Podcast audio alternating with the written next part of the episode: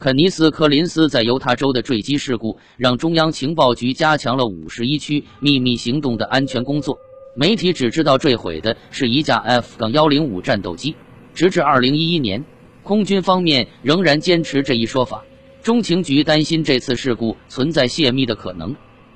因此决定对所有了解牛车计划的人员进行一次统计。并且由一名分析师对中情局建立的所有对五十一区表示好奇的人物档案进行严密筛查，其中包括记者、平民，甚至还有部分空军退役人员。从一九六三年春开始，中情局所谓的牛车计划涉密圈外知情人士数量骤然增加。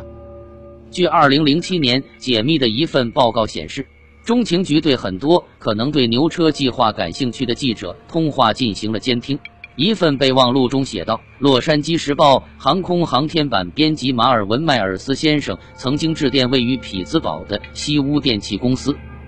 询问该公司是否有雇员每周都会秘密前往沙漠地带，参与某个据猜测可能与中情局有联系的高度机密的项目。”而另一份声称，航空周刊编辑罗伯特·霍茨先生曾经暗示他对伯班克机场发生的事情有所了解。然而。引起中情局格外关注的还是《哈特福德报》上的一篇文章。该文章提到，有关部门正在秘密研发 J-58 引擎。此外，加利福尼亚州丰塔纳的《先驱新闻报》也推测到五十一区的存在，并且将其称之为一个超级秘密项目基地。中情局对这些人疑心重重，而因此不惜加班加点对记者甚至是平民百姓进行监视。其中甚至包括洛杉矶一名出租车司机。一份标注为机密的备忘录记载，这名出租车司机曾经询问普拉特和惠特尼公司的某个雇员是否准备前往内华达州。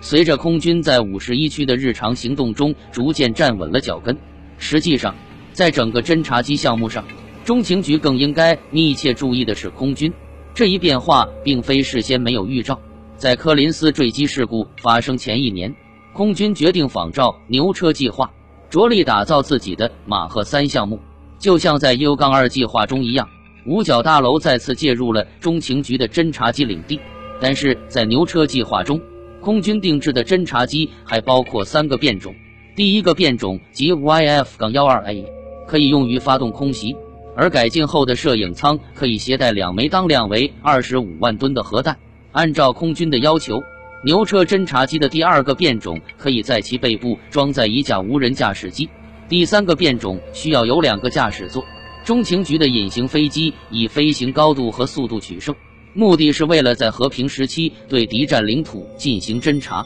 而空军的超音速侦察机是为了在美国轰炸机对敌占领土发动核打击后立马进行拍摄，以判断是否遗漏了某个战略目标。这种现在声名赫赫的飞机最初被命名为 RS-71 黑鸟，RS 一级侦察攻击。但是在一次公共演说中，林登 ·B· 约翰逊总统无意间颠倒了前两个字母的顺序。由于很少有人会去纠正总统的错误，空军部门只好以讹传讹，这就是 S-2-71 黑鸟这一名称的由来。其中的讽刺意味不言而喻。但是事情还不止于此。艾森豪威尔总统的本意是让中情局制造一种用于执行侦察任务的秘密飞机，以阻止核战争的爆发。但是空军定制的马赫三飞机完全背离了这一初衷，反而更加强调了两者的差别。中情局的飞机重在侦察，空军的飞机重在攻击。此外，在这场角逐中还有其他一些动因，其中包括柯蒂斯·李梅将军的虚荣心。从1959年起。空军已经耗资八亿美元用于研制 B-70 轰炸机。这种轰炸机体型庞大，外观酷似三角形，飞行速度为音速的三倍，共有八个引擎。在这个项目上，李梅将军倾注了大量心血。当时任战略空军司令部总指挥的李梅，首次向国会提出建立一支由八十五架大型超音速轰炸机组成的机群时，立刻博得了一片喝彩之声。但是，一九六零年五月，加里鲍维斯的 U- 杠二侦察机被苏联导弹击落，同时也暴露了 B- 杠七零战略轰炸机的缺陷，因为两者的飞行高度毫无二致。一九六三年，李梅已经不再是战略空军司令部的指挥官，而是肯尼迪总统的空军参谋长。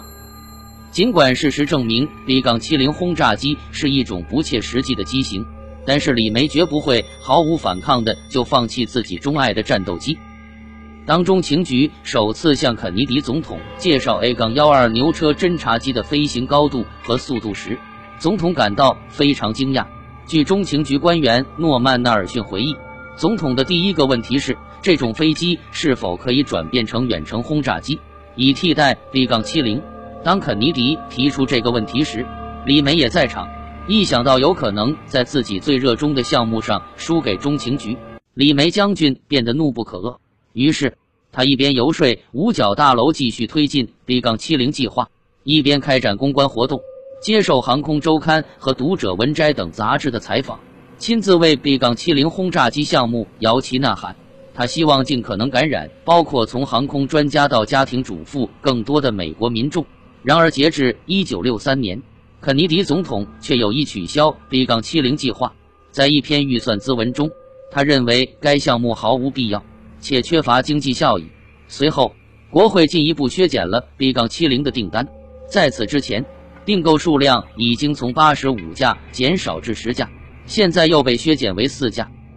李梅顿时感到怒火中烧，他立刻从华盛顿特区飞往加利福尼亚州的伯班克机场。以打探凯利·约翰逊臭鼬计划的进展情况。两人素来不睦，李梅突然提出要听一听 A 杠12的情况介绍。虽然凯利·约翰逊满腹狐疑，但还是与其进行寒暄。在约翰逊介绍完毕后，李梅向他提出了一个交换条件。李梅说：“约翰逊，我希望你亲口向我保证，你不会为了取消 B 杠70项目而继续游说。”如果凯利·约翰逊表示同意。李梅允诺，除了已经提交的订单，空军还会再向洛克希德公司订购一批 A 杠12牛车的拦截机变种。三，